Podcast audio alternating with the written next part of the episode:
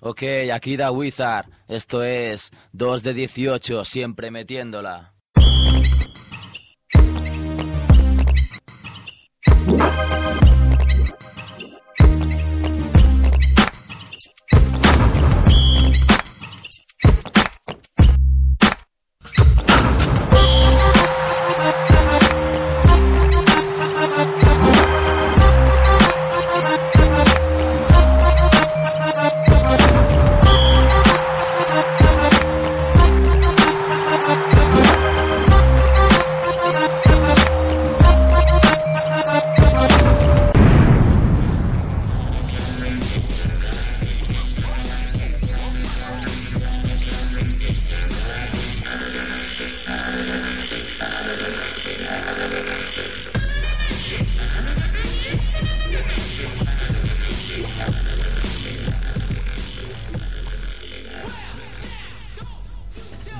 Están los Beastie Boys. No os podía hablar con el señor Andrés Fernández Barrabés en New York City. Ha sido una gran primera sección, ¿eh? Es que hay que hay muchas tecnologías. hay- Sí, sí. La tecnología hay demasiada tecnología ya. eh. Las cosas complican, tantos cables por aquí no nos, no nos enteramos. Nos Pero bueno. enteramos. Bueno, ha habido una semana con muchas movidas. Eh, por ejemplo, Escariolo se acciona en español. Sí. ¿Te parece a ti, Escariolo? Lo odiaba cuando era entrenador del Unicaja, pero mm, no Sí, sé, ¿eh? buen entrenador, ya veremos. El Con- más really europeo, ¿eh? sí, con, con todo el talento que tiene la selección española, tendrías que hacerlo muy mal para, para fracasar. Bueno, es lo que... eh, tiene un grupo para, para triunfar, ¿eh? Vale, sí, sí. Para triunfar. Y bueno, vamos a, a tener una sección tuya hoy. Bueno, sí, la tengo en la recámara, digamos. Es la recámara. Si si- falta, si- da en- tiempo- en cualquier momento. Si, si da tiempo, Si da tiempo. avanza, avanza sobre quién nos vas a hablar. Bueno, hablaré sobre Bill Lambir. Bill Lambir. Bill Lambir, el más anti todo de todos. Qué pena no, no poder meter ahora, no poder meter ahora ahí el trueno, un trueno de fondo. Bueno, pero primero, antes de nada, vamos a hablar de NBA. Hola, Hola, bona nit. eres Magma Sillano Soy Masillan, ¿qué lo has notado? en la voz. Buenas noches. Señor Pau Marturell, ¿Cómo estáis? especialista NBA de Ultimate NBA, Radiomarca, entre otras colaboraciones que realiza en su tiempo libre, ¿eh? Por la patilla, además. Por la patilla. no debo decir que no. Y nada, hemos pasado el mes de enero y hemos dicho, vamos a hablar con Pau a ver qué, qué se cuece. Aparte, estamos a punto de llegar al All-Star. Sí, el All-Star el All-Star Weekend, la próxima cita interesante, la más importante de, de la NBA, que ya tiene pues prácticamente a todos sus, sus participantes, tanto en la jornada del viernes como la del sábado, como la del domingo. Únicamente falta por saber qué jugador va a sustituir a Yamir Nelson, el base de Orlando Magic que se ha lesionado esta semana. Y bueno, en la baraja de posibles sustitutos, los más optimistas meten a Calderón, Mm, ¿Tú y, crees? y yo no lo veo nada claro. Yo tampoco lo veo, ¿eh? que van tampoco lo veo. Hola, ¿qué van, por cierto? Hablar, hola, ¿qué tal? Sí. y, eh, hombre, estaría bien, ¿eh? Sí, estaría bien, pero... no, no creemos. También más suerte ¿eh? para, para los Orlando Magic de nuestro amigo Joan Prats. Sí, mala suerte entre comillas. Bueno, ellos ya van tres jugadores al All-Star que posiblemente era una exageración, porque Orlando al fin y al cabo va tercero de la conferencia este. Mala suerte sobre todo para Yamir Nelson, un hombre que le ha ¿Pero costado cuánto, mucho. cuánto va a estar de baja? Pues no se sabe todavía, porque tiene el hombro dislocado, le ha tocado algo de, de- de tendón, y si- con un tratamiento conservador, eh, puede que esté mes y medio, dos meses de baja, posiblemente para los playoffs, pero eh, si opta por la operación, desde luego hasta la temporada que viene ya no va a volver. Y recordar que Dwayne Wade eh, optó en su momento por, por no operarse y fue lastrado por ese hombro lo que quedó de, de la temporada, no la pasada sino la anterior, Mm. y al final tuvo que acudir a- al quirófano en verano, que yo creo que es la, la mejor solución. Lo que pasa es que Yamir Nelson estaba jugando tan bien, estaba tan de dulce que a lo mejor dice, bueno, voy a intentar aprovechar esta temporada y no me opero. Yo no lo sé, no sé lo que, lo que hará, se supone que en los próximos días se sabrá. A ver, a ver qué tal. Bueno, el All-Star, eh, algunas novedades como Danny Granger de, Sí, hay Indiana, el propio el propio Nelson. Sí, tres jugadores eh, novatos en este tipo de partidos, lo- los tres en la conferencia este, casualmente, en el oeste no hay ningún debutante, y sí, Yamir Nelson de Orlando, que no va a estar, Devin Harris, el base de los New Jersey Nets, Mm. por el cual eh, Mark Cuban, el propietario de los Mavericks, eh, Es un poco cenizo este sí, hombre. se le está estirando los pelos. Porque, Hombre, el, el, el Mark Cuban, pobre, tiene un historial de traspasar a, a bases que luego se convierten en, en la hostia, que empezó con sí, Nash es y que- luego Devin Harris y no, tiene, no tiene mucha suerte. No, sobre todo ojo. porque lo cambió por un tío como Jason Kidd, que es una gran estrella de la NBA, o ha sido una gran estrella, con un contrato altísimo y ya pues en la cuenta atrás de su carrera. Y el tercer debutante es Danny Granger, el jugador de los Indiana Pacers, eh, un jugador que está en un equipo con un triste récord a día de hoy de 19-30, pero con unas actuaciones individuales sobresalientes. Y es- Indiana es lo que en fútbol se llama un mata gigantes, ¿eh? Mm, Mata gigantes Se y un, crece. un equipo típico y tópico de la NBA con mucho sabor a baloncesto que no está pasando sus mejores días, pero que tiene un buen futuro este equipo. No es, pero yo, yo sabes que era de Indiana Pacers esa muerte ¿eh? en la época de, De- de Reggie Miller, ¿no? Reginaldo Miller. Sí, señor. Qué tiempos aquellos. Y cua- antes de que Jermaine O'Neal se comiera a Jermaine O'Neal ¿eh? y se, se convertía en el doble. Qué tiempos. Indiana ha tenido años muy buenos, eh, sobre todo a final de los años 90 y, principios de, de- de este siglo. Y bueno, ahora está pasando una pequeña travesía por el desierto, pero se supone que volverá, porque Danny Granger es un gran jugador, Troy Murphy está bien. Eh, bueno, yo creo que en un par o tres de añitos, con alguna buena elección del draft, pueden volver a la pomada del este. A ver, a ver. Oye, Pau, esta semana ha habido un, un jugador que ha anotado 61 puntos y casualmente no ha sido Brian Scalabrine.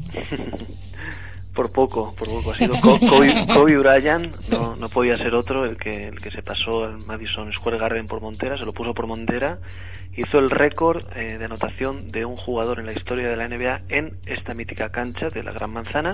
A mí me, me pareció extraño, yo pensaba que sería más elevada la cifra. Mm, Bueno, 61 puntos está bien, ¿eh? Sí, la- quizás es porque, claro, nos malacostumbró con los 81 y, y igual ya ahora nos pensamos que 61 es... Hombre, se quedó a 20 de los 81 y aún así parece una barbaridad 61. Sí, sí. que el partido eh, de los 81 ante Toronto eh, es algo que está absolutamente aparte en lo que es anotaciones porque es una, un, escándalo. Un Sí, escándalo en un partido, eh, y hablo de memoria, que estuvo bien porque iban muy mal los Lakers en la primera parte y necesitaron de que Kobe eh, anotara todo lo que lo que pudiese en la segunda parte y se salió, se fue hasta los 81 y esta semana en el Madison superó la marca de, de Bernard King, otro cañonero espectacular de los 80, Tremendo. que anotó 60 puntos en el Madison jugando como local un día de Navidad, pero con un mérito añadido a Bernard King y es que Bernard King no tiraba de tres, Mm. Con lo cual le da más valor si cabe a esta, a esta cifra. El- ese mismo día Pau Gasol se fue a 30 y... no sé, 31 puntos. 31, 31, como, 15. como anoche, que no, no recordaba yo eh, partidos de más de 30, dos partidos seguidos de Pau Gasol con más de 30 puntos en la NBA. Yo tampoco lo recuerdo, es posible que no haya habido. ¿eh? Es si ha habido, ¿eh? a lo mejor han habido dos o, o en dos ocasiones o con, en Pero es que, ocasiones. es que contra los Knicks es lo más parecido a un partido de, de las estrellas rookies contra sophomores. ¿eh? Sí, hombre, la verdad es que Mike D'Antoni eh, da pie a que estas anotaciones sucedan, pero aún así, pues bueno, no quitemos el mérito no solo a Kobe, sino por supuesto a, a, Pau Gasol. Y hablando de los Knicks, esta pasada madrugada, pues otro jugador, los dos jugadores que están dominando la liga realmente, que el otro es LeBron James, se fue nada menos que a 52 puntos, 10 rebotes y 11 asistencias en el Madison. Se picó un poquito con Kobe y bueno, fue el primer jugador desde Abdul Jabbar en el año 75 que es capaz de conseguir un triple doble eh, consiguiendo 50 puntos en anotación. Vaya tela. Marinera. El señor LeBron James. ¿Qué, qué más nos cuentas, Pau? Pues nada, si ¿Cómo queréis podemos eh, hablar un poquito del partido rookies contra sophomores de, del All-Star Weekend, en el que por supuesto van a estar eh, nuestros compatriotas, Rudy Sí, Fernández y Margasol. Bueno, Margasol le oí yo una declaración bastante pesimistas días antes, diciendo que está muy difícil ir, pero bueno, finalmente ha ido como, como era lógico. Sí. Aunque ahora van nueve jugadores, hace años iban doce como el de mayores. Sí, pero se dieron cuenta que, que realmente no es un partido, es una exhibición de talentos y mejor condensarlo en nueve jugadores que jueguen muchos minutos y que, y que nos ofrezcan lo mejor que tengan. Es un partido que tiene muchos críticos eh, porque no es un partido realmente, es un, un correcalles en el que cada uno pues enseña lo mejor que tiene, los mates, los triples, tal. Pero bueno, es un buen escaparate y una buena manera de pasar un viernes por la noche. Mm. Hombre, yo creo que se, se alcanzó, se tocó fondo en el partido eh, aquel que jugaron LeBron James y Carmelo Anthony, Sí, la camada de... en que fue, bueno, un cachondeo. ¿no? Sí, creo que no sé si fue el primer año que participaron o el segundo, que fue, bueno, eso No. fue ya exagerado. Fue el, Al final ya era, se, se apartaron todos, se pusieron a hacer una especie de concurso mates en, en medio del partido. Sí, fue, fue el punto eh, culminante, para bien o para mal, de, de ese partido. Desde entonces tampoco es que haya sido una cosa de, de morirse, pero está bien. Yo es que soy un, un enamorado de cada vez hay menos del All Star Weekend entero. Me parece que es un buen desengrasante a una, una temporada tan, tan densa y con Sí, tanto partido. Y lo tiene muy bien estudiado. Estaba pensando yo hoy que, digo, bueno, empieza noviembre y la gente está con el inicio de la temporada, eh, ese- esa efe- efervescencia dura un mes, mes y medio, y en diciembre ya estamos hablando del All-Star, acaba el All-Star y se hablan de los traspasos, empiezan los playoffs, y cuando te das cuenta, se han pasado 100 partidos de cada equipo y prácticamente estamos en verano. Y allá con las Bermudas, Ujú. eh, que con este frío no se puede ni vivir. Y el se- botijo, ¿no? se Que puede hacer nada. el botijo, que yo todavía no entiendo muy bien el mecanismo. Me, me lo tienen, que, me tienen que explicar un día. Es ¿eh? complicado. que van a lo mejor allí en Estados Unidos nos puede... que van, igual sí, porque Sí, sí. tiene estudios. Tengo estudios, tengo muchísimos estudios. Bueno, de- eh, comentar lo de los concursos y acabamos Sí. ya y cerramos el apartado All-Star. Los mates, eh, Rudy Gay, Rudy Fernández, Nate Robinson, el bajito jugador de los New York Knicks, y Dwight Howard, Superman, que, que es el actual campeón y que intentará repetir. En habilidades, Devin Harris, Tony Parker, Derrick Rose y Jamir Nelson, que se va a caer del concurso y que supongo que la NBA, eh, bueno, supongo no, seguro, cogerá otro participante. Mm. Y en los triples se supo ayer eh, Mike Bibby, Daquan Cook de los Miami Heat, Danny Granger, Jason Capono, que el actual campeón y campeón de los dos últimos años del concurso. Razar Lewis, el de Orlando Magic, que no, ha, no lo ha hecho bien las veces que ha participado. Es que es muy alto, ¿eh? Es muy alto y tiene una mecánica de tiro a lo mejor un poco lenta para este tipo de concurso. Y Roger Mason de los San Antonio Spurs, que tiene un 45% en triples esta temporada. Tirando Que está más muy bien. solo que la una, ¿eh? A pases Yo tengo una- normalmente. Yo tengo una pregunta. ¿Por qué dejan participar a Rudy Gay en el concurso de los mates? Yo me acuerdo el año pasado que dio pena y que el año anterior, si me acuerdo bien también, no es, es, es cabezudo, participa, pero No, yo creo que es- esta va a ser la segunda vez que participe Rudy Gay, pero la primera no estuvo bien, es verdad. Es un jugador que a lo mejor luce más los mates en los partidos porque, porque salta mucho, tiene los brazos muy altos, muy largos y puede que luzca más en partidos. El año pasado a mí también me dejó bastante frío, igual que ya Mario Moon en el concurso de, de mates. Es que en un concurso de mates tienes que ser muy elegante, no basta con ir, correr, pegar un mate así a lo bruto, porque la gente se queda un poco fría, ¿no? Tienes que, tienes que crear un, un ambiente, tienes que... Sí, tienes que ser carismático. También, y Rudy claro. Gay de momento no lo ves. Entonces tú a Rudy No Gay Fernández le ves posibilidades? Yo sí, ¿eh? Yo no, Sergio. ¿No? No, yo como no. Pau Gasol. ¿no? No, eh, es que me parece que es un jugador que, que realmente la NBA lo ha llamado con el recuerdo del mate en la final de los Juegos Olímpicos, pero él en mates, pues eh, los, los alley-oops que hace con Sergio ahora en Portland o, en- o con Ricky en el Juventud y algún mate de espaldas, no sé, lo- ojalá nos sorprenda y tenga pero algunas... igual le puede decir a, a Dwight Howard que se ponga ahí, lo salte y tal, ¿no? Es otra posibilidad. Ya que, ya que está ahí, a mano. No, no lo sé, yo me conformaría con que no quedara eh, el último. Bueno. No, yo no sé si gana. Lo que pasa es que, que Dwight Howard vería difícil que repitiera, porque eh, Nate Robinson, pues no sé, no sé. No sé, que Dwight Veremos, Howard veremos. ha, de hecho, ha tenido más de 3 millones de votos para el All-Star y el año pasado, este año no lo sé realmente, eh, el campeón se votaba también por internet. Sí. Con lo cual, ojito, porque este tío Bueno, lleva 3 pero, millones pero de era, seguidores. era todo por internet, Pau, o, no, no, o parte, era una parte, parte, una parte, parte, una parte, una un tanto por ciento. Bueno, veremos. Bueno, pues nada, ya queda poquito para el All-Star. El fin de semana de San Valentín, qué mejor manera que el sábado por la noche, San Sí, Valentín, ¿eh? acabas con la De- pareja de cenar y enseguida le metes caña, rapidito que van los mates. un sonífero en el vino. Qué cosa más romántica que ver eh, junto a tu pareja unos concursos de mates. Qué romántico, ¿eh? la, la novia encantadísima de participar. en- Llamando al abogado este, que anuncian, que anuncian de un abogado para pedir el divorcio. No, no, que eso es lo que yo voy a hacer con mi mujer, déjala.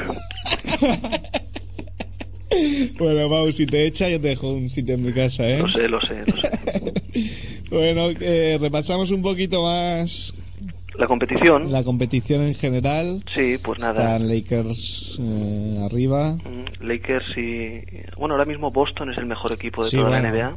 eh, Lleva 12 triunfos seguidos. Después de la mini crisis esta que pasó. Nada, eso ya ni se acuerdan. Llevan 12 seguidos y echando un vistazo a la clasificación del este, pues vemos mm, tres pelotones. Por un lado, Boston, Cleveland y Orlando, a los cuales separan tres partidos, eh, dominando Boston la clasificación. Luego hay un grupito que más o menos va a tener segura eh, su clasificación para playoff, Atlanta, Detroit, Miami, Filadelfia. Lo que no sabemos es en qué posiciones van a acabar. Y luego hay un paquete de equipos que Milwaukee, New Jersey, Chicago, Nueva York, Charlotte e Indiana, eh, que se van a jugar una plaza para playoff. Ahora mismo les separan tres partidos y medio estos equipos. Toronto lo tiene bastante ya más complicado y Washington está absolutamente desahuciado. Toronto, un desastre. Un desastre. Lo, lo vimos es eh, en. Barcelona y ya daba muy malas sensaciones este equipo. Bueno, eh, y en el. Nada, ya para acabar, en el oeste, eh, solo. mm, Prácticamente solo hay nueve equipos. Sí. Decía, a partir del noveno equipo ya no, no tiene ninguna esperanza de clasificarse. Nada, el noveno es Utah, con un Utah. récord de 27-22. El décimo es Minnesota, que ha hecho un gran mes de enero eh, con 10-4, un récord de 10-4, pero no le va a dar tiempo para llegar a, a tener ni tan siquiera posibilidades de clasificarse. Y bueno, las plazas 7, 8 y 9 se la jugarán Dallas, Houston, Phoenix, Utah. Vamos a ver cuál de estos grandes de la competición se queda fuera. A ver, ¿tú crees que van? ¿Tú quién ves ahí? No sé, yo en el oeste no me gusta Dallas. No, no quiero que, que pasen Phoenix. Phoenix quizás por todo lo que, No, no, lo que se- nos ha dado en años pasados, ¿no? De repente no, quedarse vo- fuera, ¿no? vosotros confiáis en que algún equipo de estos veteranos ahora empiece a pegar un arreón. Hombre, ¿Va a yo- ser temido o no? Yo, yo en Phoenix, fíjate que van ahora mismo octavos eh, y tengo fe, tengo fe. No sé si mi amigo Pablo Jaquero, que un, un estimado forero de Ultimate NBA, Sí. muy seguidor de los Suns, me ha metido ese gusanillo, ese optimismo. Pero yo la me parece que tienen una gran plantilla y que a la hora de la verdad puede ser la sorpresa del Yo la, oeste. la verdad pensaba en Phoenix cuando hacía este comentario, Mm. porque es el que me parece que está siendo un poco más eh, reservón. ¿Eh? Que, que este año quizás es el que más eh, se están reservando jugadores. ¿eh? Se, se está poniendo de moda esto de que haya jugadores que si hay un back-to-back, dos partidos seguidos no jueguen. Sí, eh, Shaquille O'Neal, el propio Por Terry Porter inició esta moda con Shaquille O'Neal y el otro día en el partido Denver-San Antonio, Popovich dejó sin vestir a Tony Parker, Tim Duncan y Manu Ginobili, los que tres. están desnudos. Oye. Exactamente, iban desnudos en el banquillo. y, y bueno, perdieron en Denver, pero bueno, él puso la excusa de que venían de un partido eh, back to back, y el anterior había sido con prórroga en Oakland, y los dio descanso. Perdieron, pero bueno, un día de descanso que se llevan a la Qué, boca. qué bueno, fue como para, para los que les guste apostar, ¿eh? Fue como... Sí, yo me imaginaba te, los seguidores te enteras de... un poco antes que no van a jugar los tres Sí, y, dejas ahí la hipoteca, la... A mí, de el coche. estas cosas no me gustan mucho. Yo me pongo en la piel del seguidor de los Nuggets que paga su entrada a ver a los Spurs y le salen, pues, eh, Roger Mason, Oberto y estas cosas y, claro, Bueno, ¿tú, también- crees que hay mucha gente que paga para ver a, a Duncan en Denver o que van allá a ponerse hasta arriba de, de nachos y... Yo soy una, una persona bondadosa y me dan pena esta gente que Bueno, bondadoso. Muy bien. Muchas gracias, Pau, por llenar este programa de profesionalidad y de voz de radio. Gracias y un abrazo a, Andrés también. Si lo veis por ahí o habláis con él, es un recuerdo. Andrés, hablamos, no, no te cuento, no te cuento cómo hablamos con Andrés porque hemos hecho el pino y no hemos podido hablar con él. Pues nada, un saludo para todos. Venga, un abrazo, Venga, Pau. Un abrazo, adiós. alegrías, desengaño, amores, desamores, un año más.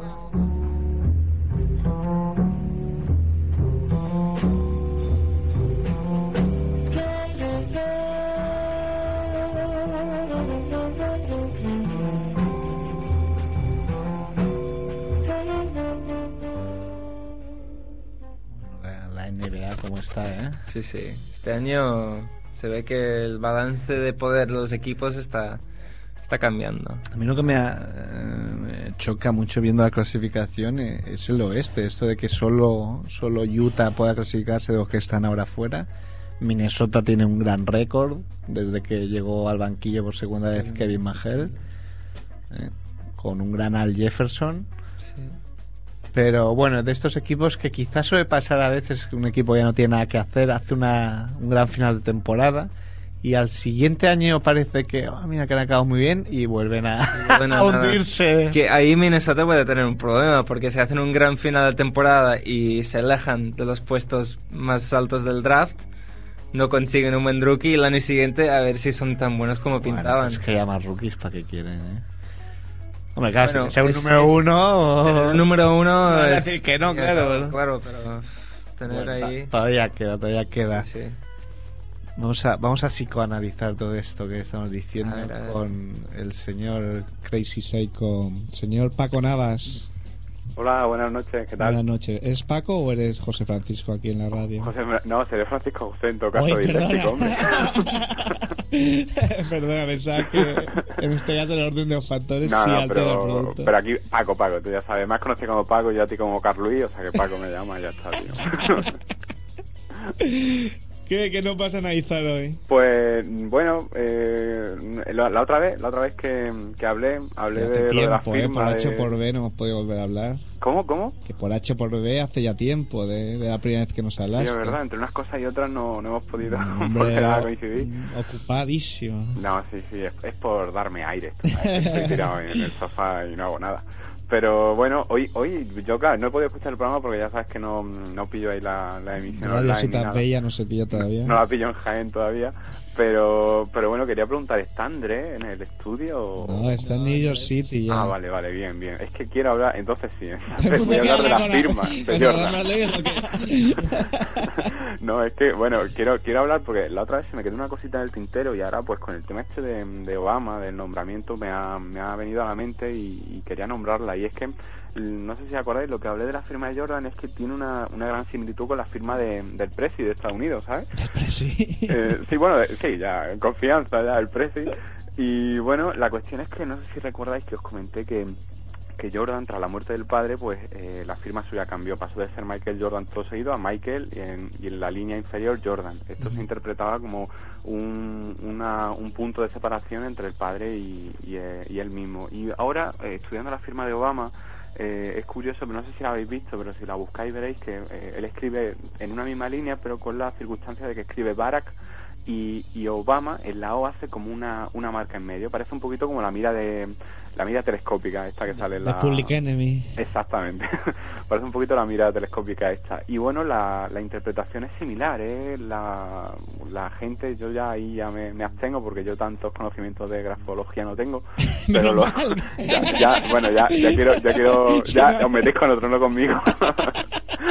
pero, pero bueno, la cuestión es que eh, esta gente, esta gente, no yo, esta gente, eh, interpreta todo esto como una separación entre, entre él mismo de, de su padre. También en una forma, Jordan ponía una, una línea entre ellos, separaba, hacía como escalones y este pues hace una separación con una línea vertical.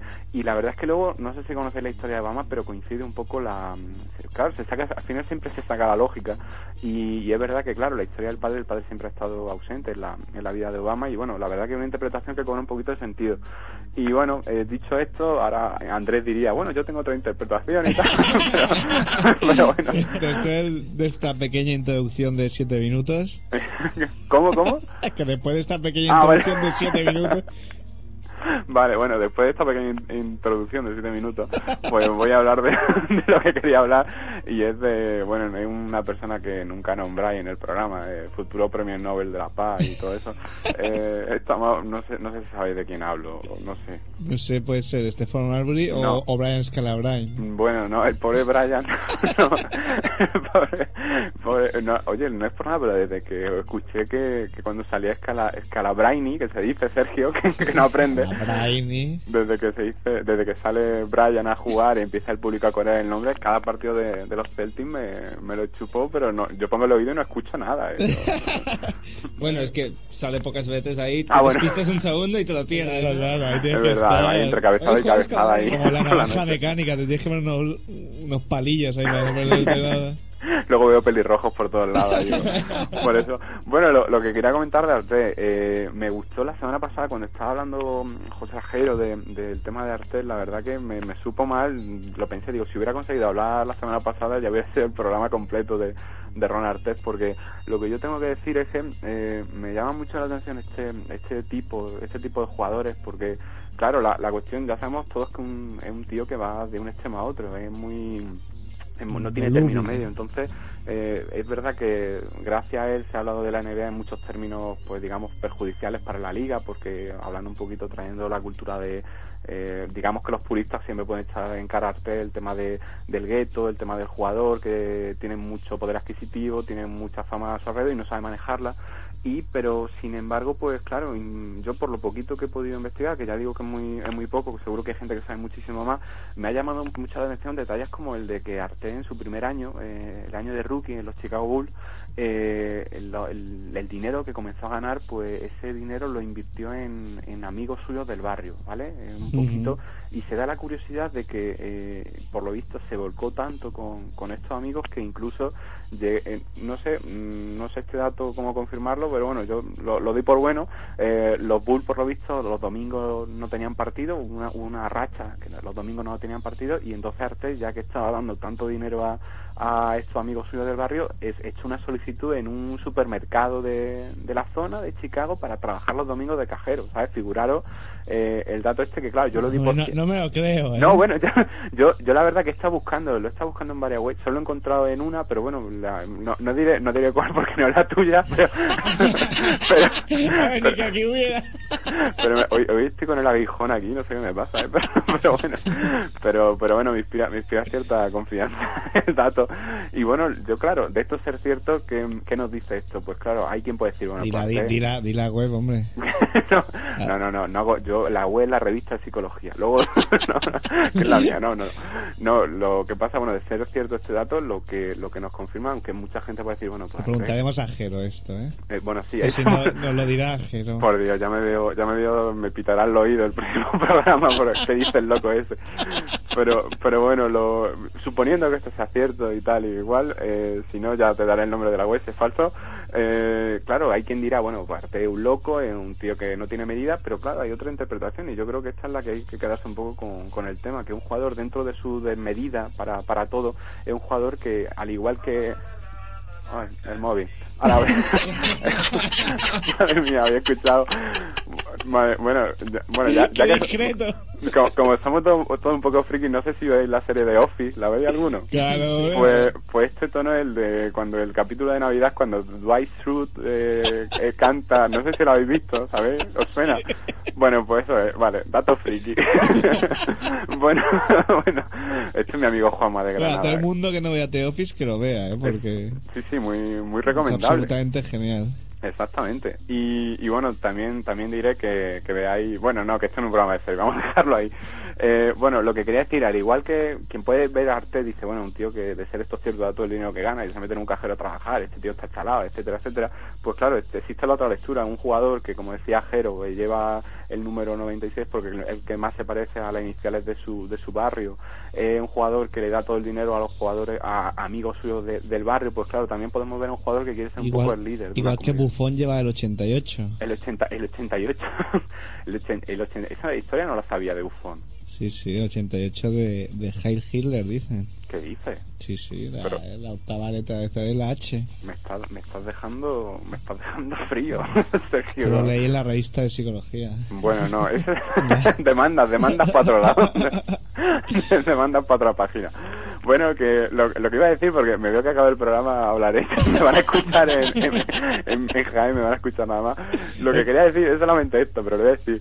Eh, bueno, que es un jugador que yo creo que esta, esta, esta intentona, estos detalles, estas cosas que no se ven tanto, y luego pues también viendo un poquito, jugador que está metido en, en historias de- sociales, ha estado viajando a Kenia, ha estado, ahora quiere viajar a Honduras, está un poquito metido, creo que preside una fundación, pues claro, podemos ver también a un líder de una comunidad que mal canalizado, desde luego mal canalizado, cuando un jugador que puede, podemos decir no está enfocado eh, un- fácilmente que, que su pasión por querer hacerlo bien pues acabe en una eh, sin, sin disculparle pero acabe en una agresión como en ese partido acabe en unas malas maneras pero también cuando está bien enfocado pues un jugador que realmente lo da todo. Entonces yo creo que esa forma de darlo todo. Eh, para bien o para mal yo creo que también es, es digno de alabanza. Es como decía Jero es un tío que se merece todo nuestro respeto porque por lo menos eh, saben lo que tienen no, un- hay ni trampa ni cartón es alguien claro en ese sentido Sí, sí, no, no engaña. O sea, sabes que exacto. está pillado que en cualquier momento se puede haber un follón. ¿eh? no exacto además esto, No, no, yo lo entiendo perfectamente, ¿eh? Lo que, Mira, yo- tanto yo- lo que decía José Ángelo como lo que dices tú ahora. Además, a mí me, me, me gusta mucho el detalle, y esto creo que te lo comenté el día que, que nos conocimos, que, que, que se da la circunstancia de que, eh, si esto también se lo pregunta Jero, porque esto no sé dónde lo escuché, no sé si es cierto o no, pero creo que durante una época la madre de Ron Artes fue presidenta de la Asociación de Madres de Jugadores. De la Esto, NBA. esto sí que podría ser porque... Habría que mirarla de esto. Iba a decir una obviedad, me iba a decir, y si no era la de Artes era otra. hoy, hoy estamos inventando aquí, ¿eh? que para el que no lo sepa, existe la Asociación de Madres de Jugadores de NBA. Además que para quien quiera verlo en YouTube hay un vídeo de madres de jugadores contra jugadores y, ¿Y la madre de? Dwight Howard creo que da bastante juego, ¿sabes? O sea que hoy ya para cerrar el ciclo televisivo ya que lo Para cerrar vean. el ciclo televisivo friki. No sé por qué luego no llaman frikis. ¿eh? No, no sé, da un poco la envidia, tío, que es muy, es muy mala ahí. Bueno, está bien ¿eh? el señor Artest. Está muy tranquilo ¿eh? en Houston, demasiado y todo. No, sí, lo que pasa Creo que es se aburre. Sale de la calle y no, no hay movida. Es- es- esto me recuerda una cosa que dijo Guardiola, Pep Guardiola, cuando se quedó Eto, que dijo que él esperaba que fuera el mismo Eto. Porque claro, si quieres domar claro. a un indomable ya, ya no es ese Exacto. jugador, si lo tranquilizas demasiado Exactamente, claro. no te va a servir. Lo que tienes que hacer es intentar canalizar para el bien del equipo toda esa fuerza, toda esa agresividad. Exactamente, claro, porque si no, el- realmente el jugador, yo estoy seguro de que Artés si fuera un, una hermanita de la caridad, ¿sabes? fuera Gran Gil o algo de esto, pues yo soy de la opinión que yo creo que él saca el rendimiento que saca a su físico a su juego, pues por ese, ese plus que digamos que puede aportar su carácter, su ansia, su, sus ganas de conseguir algo, de más viniendo de un barrio donde digamos que todo lo que, todas las papeletas que tenía era para no salir del barrio, acabar metido en temas de drogas, de armas y, y estar en la pobreza todavía. Entonces, Y, y yo- vete a saber qué más. no, exacto, exacto. Ahora, ahora me viene a que decías esto de, de la fuerza y tal, me viene a la cabeza la, la historia de, de cuando Michael Jordan volvió a jugar eh, con Washington Wizards, que se está preparando en Chicago, y en un entrenamiento Ron Artes le, le rompió no sé qué. sí, es verdad, es Sí, verdad. sí, es estuvo a punto de no volver, por estuvo un tiempo de baja. Porque claro, es un tío que da todo y tira de Jordan delante y en vez de achicarse todo lo contrario, le, le arrea ahí. No, exacto, además un meco muy, en un entrenamiento total. es muy, eh, a mí, a mí, bueno, iba a decir, vaya, bueno, otra vez, otra vez el móvil. Estos son los de, los de la web esta que ya me plagian, me, me denuncian por plagio eso. Que bueno, yo lo que voy a decir a mí, una cosa muy que me hace mucha gracia, pero así relacionada a entrenamientos de verano y tal, eh, leí una vez que cuando, eh, creo que fue antes, no sé si la primera campaña de Lebron o eh, justo antes de entrar en la NBA, que mm, no sé si es que le están haciendo una entrevista a LeBron o algo de esto, pero eh, estaba eh, eh, Antoine Walker llamó a LeBron James para, para jugar un partido en un gimnasio, esto es lo típico, y él estaba por lo visto con un periodista y cogió el teléfono y dijo, ah, es Walker, y, y le colgó directamente, ¿sabes? Como diciendo, ah, es Walker, es un, es un paria, es un jugador que, ¿sabes? Que Quiero decir, me, me, me sorprendió un montón porque digo, madre mía, el, el chico este antes de entrar ya en la liga ya menospreciando, menospreciando a Walker que, que por aquella época todavía tenía un poquito de un poquito de algo, ¿sabes? Eh, Has dado no sé cuántas noticias, todas incotejables. ¿Mm? Bueno, y me Permitidme queda- la palabra inventada. Oye, me, me queda me queda que no quiero que se acabe el programa sin decirlo. Volviendo a- al tema de novia de jugadores, la novia de Jordan, no sé si la habéis visto. La nueva de Jordan, ¿no? Habrá que preguntarle a Ken para ver si la ha visto. Pues, pues, pues, pues tiene, tiene su dato friki también porque la novia de Jordan actual es la exnovia de, de Julio José Iglesias. O sea que ya tiene con, con, con ¿Sí no? española, tío. sí, sí, sí. Hostia, ¿y cómo firma la novia? de- yo, no, yo no sé, tío, pero hay en Google Imagen una foto que sale... pone ¿no? novia de y debajo Jordan. y quiere decir que si Jordan se pone más debajo de arriba. no, Jordan está mayor, sí, debajo. no, pero si os metéis en Google Imágenes veréis, ponéis novia de Jordan o un tema de esto y sale una foto de... Novia de de- no, pero eh, es gracioso porque sale en un club... Donde no vea Jordan Paco Nava. tío, me, me preocupa porque este ritmo saldrá, tío. eh. Yo, yo, oye, yo no, yo no quiero ser célebre por estas cosas. Y, ma- ma- parezco más Tú quieres hacer una sección más seria, ¿no? Exacto, tío.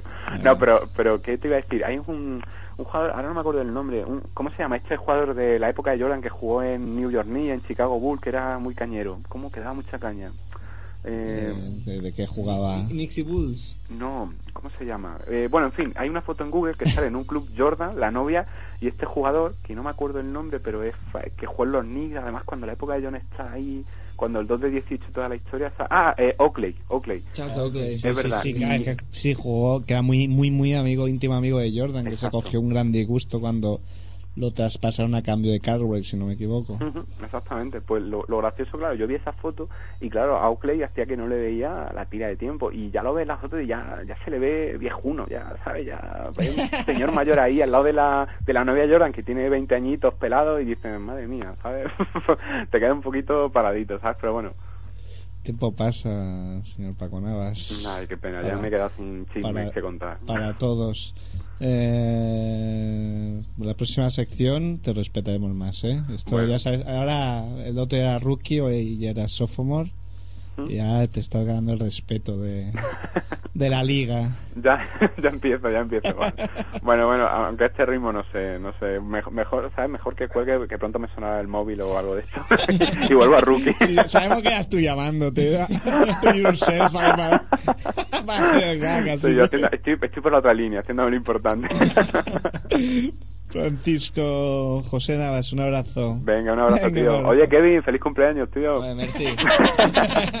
Hasta luego, adiós, adiós. cumpleaños que... ¿Cuántos cumpliste el que van? ¿Se puede decir o no? Mm, es un secreto. No, 25. 25. 25 años. Pues mira que yo te veo y me dan ganas de apuntarme a la walk, ¿eh? No sé por qué. debe, ser, debe ser algo, un poder místico que tengo. poder místico. No, no será otra cosa. Bueno, pues resulta que nos hemos pasado todo el programa diciendo que no habíamos podido hablar con el señor Andrés Fernández en New York City, pero finalmente hemos movido hilos y lo vamos a tener con nosotros y ahí va su sintonía.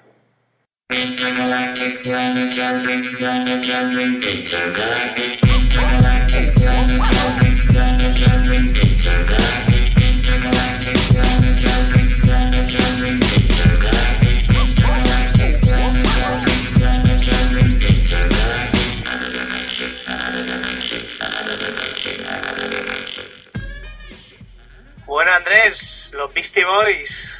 Sí, sí, ¿te ha gustado la sintonía? Se llama Intergalactic.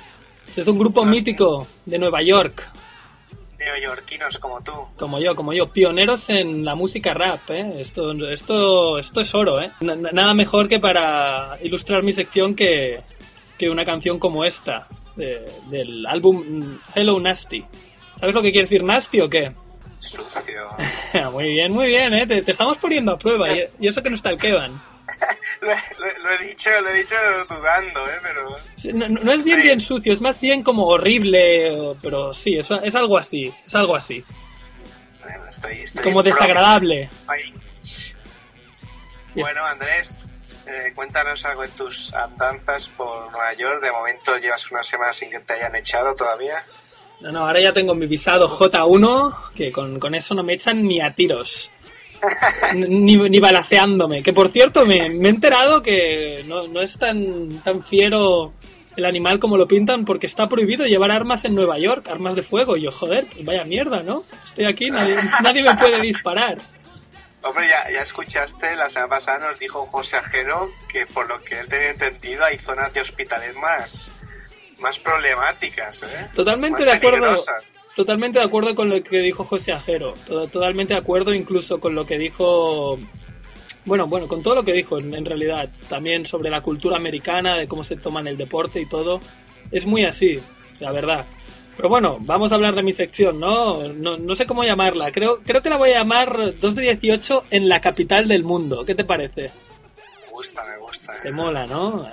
ahí no, no- podía ser menos. De corresponsalía, ¿eh? Puedes decir Andrés Fernández, 2 de 18, New York City.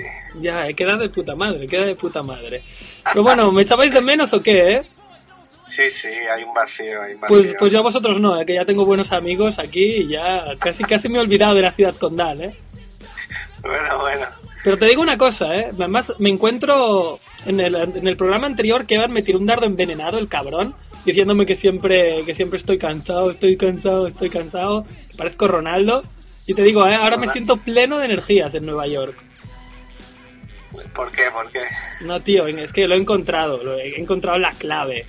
El otro día... Encontrado- El, el otro día en el supermarket, tío, el supermarket, que, te- que tengo un, un supermercado aquí abierto las 24 horas, estos americanos son así. Encontré como quien encuentra el arca perdida en Indiana Jones, encontré unos cereales que se llaman Wheaties. Y, Sí. y tú dirás, ¿y qué? Wheaties, eh, que, bueno, está relacionado con el trigo, creo. Porque son, son cereales de trigo. Y wheat creo que es trigo. Eh, lo podríamos preguntar a Kevan, pero creo que estoy seguro. Pero, Y nada. no está. No está, no está. Se ha tenido, se ha tenido que ausentar el tío, ¿eh? Nada, pues los compré solo porque estaba Kevin Garnett en la, en la portada, ¿sabes? Eh, haciendo... Hombre, un, gran motivo, ¿eh? Sin duda. Claro. Si está Kevin Garnett, Sí, con su cara de loco. Y el eslogan es The Breakfast of the Champions. Y claro, ahora, tío, me levanto todas las mañanas dándome cabezazos contra las paredes hipermotivado. Y el otro día le, le eché una bronca, tío, a mis compañeros de trabajo, tío, hasta que lloraban. Los puse ahí... Claro, tío, ahora tengo la mala hostia de Kevin Garnett. Pero supongo que, tienes que claro, la gracia es que se la eches a alguien mucho más grande que tú, ¿eh? Claro, sí, sí. A un Bueno, tiarrón, hacer llorar a un, a un tiarrón. ya es difícil, ¿eh? No, no, no, hay, no hay gente así en, en- en mi trabajo. Yo es que soy muy alto, ya me conoces. Ayer, oye, sigue, sigue aumentando su leyenda porque ayer le pitaron una técnica a Garnet por pegarle un codazo a Danilo Galinari. Ah, sí. O sea que la, la teoría racista, Ya. la, la leyenda de que Garnet no le acaban de gustar los jugadores blancos eh, aumenta. Sí, o sea, el tío, a ver, se- si se tiene que pegar con quien sea, se pega, ¿no? O sea, no, no tiene ningún problema en meterse en líos con un jugador de raza negra. Pero yo creo que mm, le mola un poco más, o sea, tiene más facilidad si el jugador es como un gasol, si es un calderón, ¿sabes? No porque sean españoles, sino porque son blancos, ¿eh? Ojo. Y si encima es, y si encima es rookie, pues ya... Ya no, mejor. claro, claro. Le, le- encanta intimidar. O sea, es una cosa que a mí me molesta un poco, la verdad. Pero bueno, es un jugadorazo. como el pobre Galinari. Oye, creo que estuviste, como te estás haciendo ahí a las tradiciones, estuviste viviendo a tope la Super Bowl. Sí, tío. de hecho, de hecho, ahora me acabo de comer unos, unos noodles instantáneos que también se llaman Super Bowl. No me preguntes por qué. Bueno, te lo, te lo, voy, a, te lo voy a decir, ¿eh? Porque bowl es, es un tazón, ¿vale? Y los noodles están en un tazón grande. Por eso se llaman Super Bowl. Pero no, te voy a hablar de la Super Bowl 2009 que enfrentó a los Steelers contra los, eh, contra los de Arizona, los Cardinals. Y fue brutal, la verdad que yo no entiendo para nada este juego, solo había jugado al Madden, ¿sabes? De, de la PlayStation, un poco a lo Mac Masilla. sí, sí. Pero bueno, eh, pues con nuestros nachos, nuestras cervezas y tal, pasó la primera parte, pasó la segunda parte, bueno, la- el segundo tiempo. Y hasta que no llegó el tercer tiempo yo no me lo, no me lo pasaba demasiado bien. Lo, lo más divertido eran los anuncios de las marcas, ¿vale? Que se habían dejado la pasta para... Porque claro, es un momento de máxima audiencia. Ese momento lo está viendo todo Estados Unidos prácticamente. Ahora, ahora no, no, no recuerdo, pero me parece que vi 3 millones de, de dólares el minuto. Sí, una, anuncio, una locura. así. Pero precisamente por eso los anuncios eran buenísimos, ¿vale? Porque también habían se habían curado los anuncios para que salieran en ese momento y eran totalmente nuevos, nunca habían sido emitidos antes. Y eran muy muy buenos y para mí lo mejor durante los dos primeros tiempos de la Super Bowl fueron los anuncios, o sea, me lo pasé perfecto. Porque eran la verdad que, que, buenos. Pero yo qué sé, finalmente cuando llegó el último cuarto es que lo flipé. Hay touchdowns increíbles, o sea, todo el mundo que... Porque estábamos allí entre, entre varios amigos viéndolo y estábamos como como hablando de Barcelona, de arte, de cine, pero en el último cuarto fue increíble, porque hubo ahí unos cuantos touchdowns, hubo una remontada de Arizona, que era el equipo pequeño, yo quería que ganara Arizona, aunque Pittsburgh está más cerca de Nueva York, ¿no? Mi ciudad. Pero sí, la verdad es que finalmente Arizona remontó, pero en extremis los, los Pittsburgh, los, los Steelers ganaron. Así que, que nada. Sí, sí, yo, yo eh, bueno, evidentemente sé muy poco de fútbol todo lo que se lo he aprendido también gracias al, al Madden, que, que ya sabes que me gusta jugar por internet y me pegan unas palizas que alucino, ¿eh? tus, tus compatriotas americanos. Pero, pero bueno, creo que fue a falta de 17 segundos un touchdown tremendo. Sí, sí, que el tío la, la coge en una esquina y tiene que coger el balón con los dos pies puestos, digamos, en, en la zona de touchdown. Y ves al tío como de puntillas, brutal. Totalmente brutal. Mm. Y aparte, bueno, y la, la gracia un poco que comentamos es que es eh, un, un evento social porque todo el mundo se reúne con sus amigos para ver el partido, da igual que sea de Arizona, da igual que sea de Pittsburgh, todo el mundo lo, Lo ve. ve. Ya, es que esto es lo que un poco comentó Ajero en el programa anterior, que es eso, que la cultura americana ve el deporte como entretenimiento y no se rasgan las vestiduras, ¿sabes? Simplemente disfrutan. Eh, y por eso pues, yo creo que pueden triunfar deportes con tantas interrupciones como este, ¿sabes? Porque para mí es un poco aburrido que todo el rato... Claro, yo porque tenía anuncios, pero si estoy en el descanso, o sea, si estoy en el estadio, eh, me aburriría, porque to- todo el rato sale el equipo defensivo, sale el equipo atacante, mm, están en tiempo muerto. Para mí es bastante es- aburrido. Es inviable plantearse ver un partido. Ver únicamente en el sofá de tu casa ver un partido sin hacer nada más. Claro. Te, te vuelves loco, te tienes que poner una, una camisa de fuerza. Pero te digo, es que ellos lo tienen hecho como un pack. Como explicó Ajero, o sea, tienes tus cheerleaders, tienes tus palomitas, tus hot dogs, tus nachos con quesos, tus tacos con frijoles, ¿sabes? Y si hay Lo una no interrupción, pues comes. Sí, te, decía que lo que no entiendo es que haya tantos obesos en Estados Unidos. No, no me explico. Ya, por eso he dicho tanta comida, porque tienes todo eso. Y claro, A ver, a ver cómo vas a volver tú. bueno, por ahora mantengo mi línea. Me voy a correr a, a Battery Park y, y- y me encuentro bien, ¿eh? Y nada, claro, o sea, las interrupciones molan porque, claro, como te has bebido un cubo de cerveza, tienes que, yo qué sé, tienes que ir a descargar tu vejiga que está a punto de reventar. Así que yo creo que por eso hacen cosas con interrupciones, porque las necesitan. Además van con toda la familia y se ríen. Yo creo que es muy saludable. Está bien. Pero vamos, vamos a volver a nuestro deporte, que es el baloncesto. Sí, sí. Hemos estado hablando con Pau Marturell de que sobre el paso de Kobe y LeBron por Nueva York, que pasaron como, como un ciclón, arrasando, batiendo récords. Kobe batió 61 puntos. ¿Qué, qué se decía por allí? Bueno, yo leí en la prensa de aquí, en, en los periódicos, lo llamaban la Garden Party. ¿Vale? Eh, de verdad, sí, sí, porque claro, el Mason era, venga, va. Y allí, bueno, pues claro, también, también disfrutan de que les venga un jugador de fuera y les endose un montón de puntos, porque claro, Sí, sí, a ambos les, les cantaron MVP, tanto a Kobe como a LeBron. Claro. O sea que no, no se casan con nadie. Mm, Exacto, no, no, no, no se rasgan las vestiduras.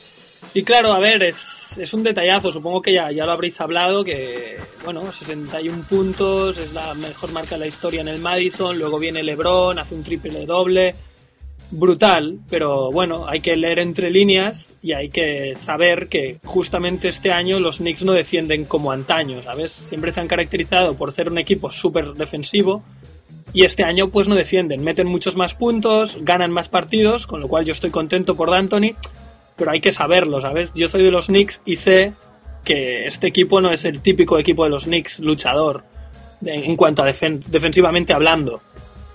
No, de, de momento no.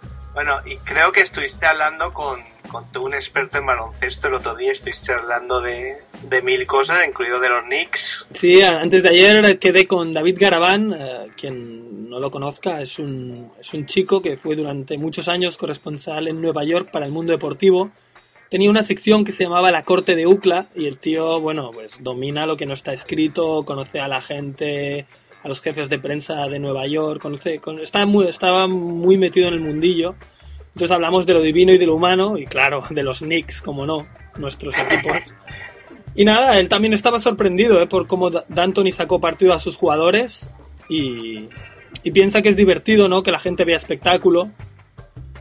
Pero bueno, esto no es nada más que una cortina de humo, que, que nadie... Es, es una cortina de humo para el hueco salarial del 2010. Y de mientras, pues ves espectáculo, o sea, que él lo ve perfecto. Muy perfecto. ¿Y al final qué?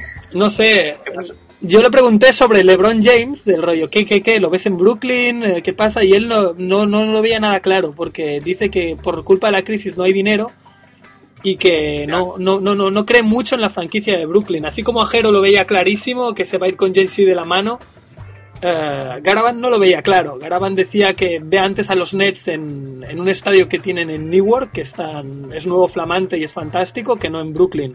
Pero también daba, abría la posibilidad a Brooklyn porque decía que es como un mercado más grande, ¿sabes? Que, que New Jersey es New Jersey y en Brooklyn como que hay más pasta. New Jersey está ahí Tony Soprano y compañía, pero Brooklyn es Brooklyn, claro. Ahí, sí, sí. Pero bueno, nada, yo solo lo dejo ahí. ¿Cómo molaría que en el 2010 estuviera LeBron en la Gran Manzana y Ricky Rubio, eh? ¿Os imagináis? Mucho pides tú, ¿eh? Soñar es gratis, tío. En, en un equipo de D'Antoni con Ricky Rubio, porque Ricky Rubio es buenísimo, pero no olvidemos que tiene que tener un poco de suerte con, con el entrenador. El entrenador tiene que pensar que Rubio es un crack y no tratarlo como, yo qué sé, como a un rookie. "Oh, eres rookie, eres europeo, tienes que estar sentado el primer año. El rollo, yo qué sé, la mala suerte que ha tenido Sergio. Y cuando digo Sergio no me refiero a ti. No a Sergio Calvo, sino a Sergio García, el golfista, ¿no? claro, tuvo muy mala suerte cuando era rookie. Ah, vale, vale. No, pero es eso. Mm, Sería, bueno, a ver, soñar es gratis. Yo lo digo ahora, que son años antes. Si acertara, pues yo qué sé, me, me ponéis una medalla, rescatamos este trozo. Oye, Que- si en- aciertas, ves haciendo sitio en tu habitación que nos vamos para allí contigo. Para ver a Ricky Rubio y a LeBron en el mismo equipo, ¿no? Nos quedamos todos allí a, a vivir. Sí, sí, en el 2010 veremos. Y nada, hasta, hasta aquí mi sección de hoy. ¿Tienes alguna pregunta más? ¿Alguna pregunta més? Algu- ho ¿Alguna habeu pregunta vist? más? Demà también a las 11. Bueno, Andrés, pues nada, que contentísimo de al final haber podido hablar contigo. Sí, sí. Del, del disgusto, eh, de nos ha fallado la tecnología. Y que nada, que a ver si podemos hablar ca- cada semana o casi. Claro, pues va a ser complicado hablar cada semana porque voy a tenerme que ausentar del trabajo y utilizar mi horario de comida para hablar contigo, Bueno, pero por ti, eso eres un maestro. por, por ti no comeré, da igual. Así adelgazo total, como me estoy poniendo hecho un borrico. Andrew, Venga, muchas un gracias. abrazo. Que vaya bien, cuídate, adiós, chao.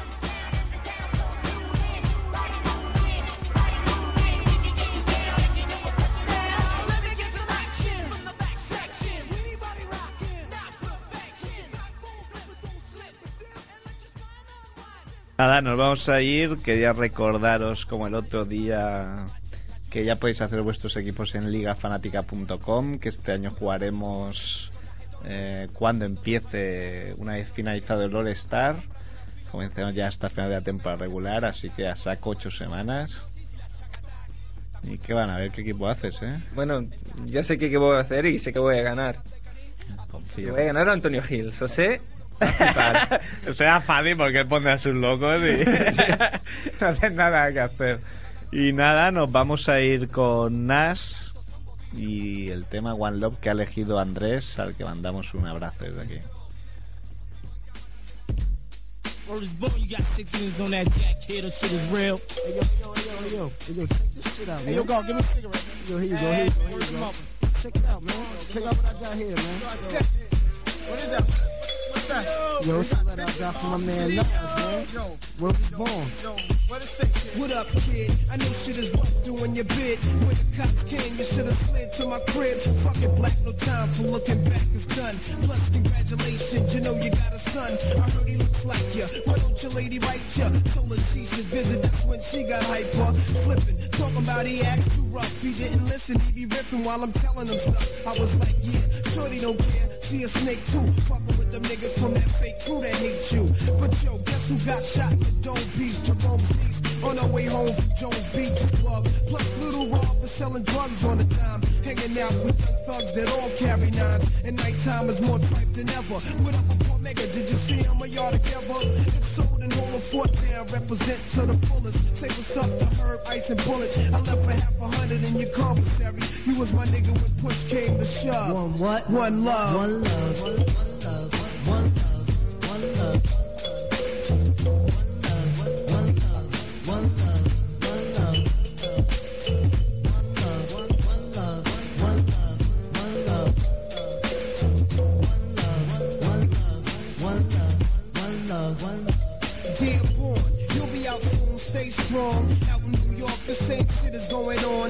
The crackheads talking, loud mouths is talking. Ho, check out the story yesterday when I was walking. That nigga get shot last year, try to appear like he hurt something. Word him up, I heard him frontin'. And he be pumping on your block. Your man gave him your block, and now they run together. What up, son? Whatever. Since I'm on the streets, I'ma put it to a cease. But I heard you blew a nigga with an ox for the phone piece. Wildin' on the island, but now with Elmira, better chill, cause them niggas will put that ass on fire. Last time tried you in the showers. But maintain when you come home, the corner's hours on the rails. All these crap niggas know the deal. When we start the revolution, all they probably do is squeal. But chill, see you on the next VI. I gave you my Duke's loop for kicks, plus hit your flicks. Your brother's buck wildin' in four main. He wrote me, he might be this case, so he come home, I'm playing low key. So stay civilized, time flies, no incarcerated, mind dive. I hate it when your mom's drops. It kinda makes me wanna murder. Thriller. I even got a mask and gloves to bust slugs, but one love. One love, one love, one love, one love. One love.